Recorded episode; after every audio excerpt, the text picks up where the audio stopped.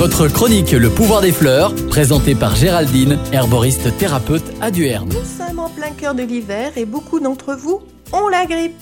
La grippe est une maladie infectieuse respiratoire aiguë très contagieuse due au virus influenza. La contamination se fait par voie aérienne, par la parole ou l'éternuement par des personnes infectées. Elle peut aussi passer par des objets souillés.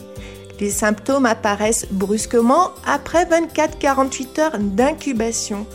Tout avec forte fièvre, plus de 39 degrés, douleurs musculaires et articulaires, fatigue intense et maux de tête.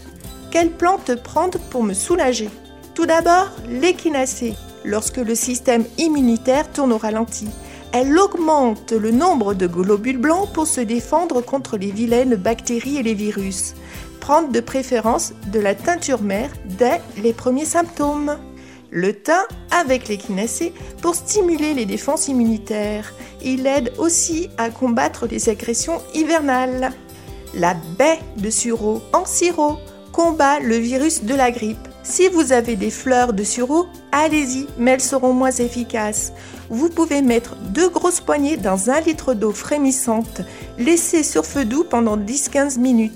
Transvasez dans un thermos et buvez votre décoction tout le long de la journée. Elle a pour but de vous faire transpirer pour éliminer le virus. Le gingembre frais et l'aquilée millefeuille en infusion à alterner pour la fièvre. Pour la phase de convalescence, le ginseng pour retrouver la vitalité et la forme physique.